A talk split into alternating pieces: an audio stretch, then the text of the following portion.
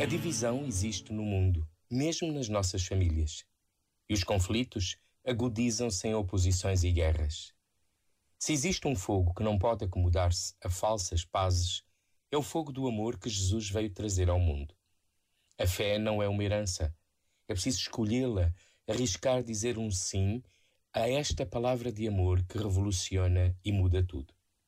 Aqueles que escolhem viver em coerência com o Evangelho podem ser feridos pelas tensões que a própria fé origina.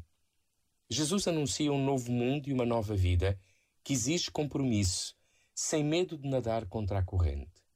Não é um fogo destruidor, mas renovador, nem uma paz acomodada, mas aquela que se funda, na verdade, de relações novas entre irmãos. Este momento está disponível em podcast no site e na app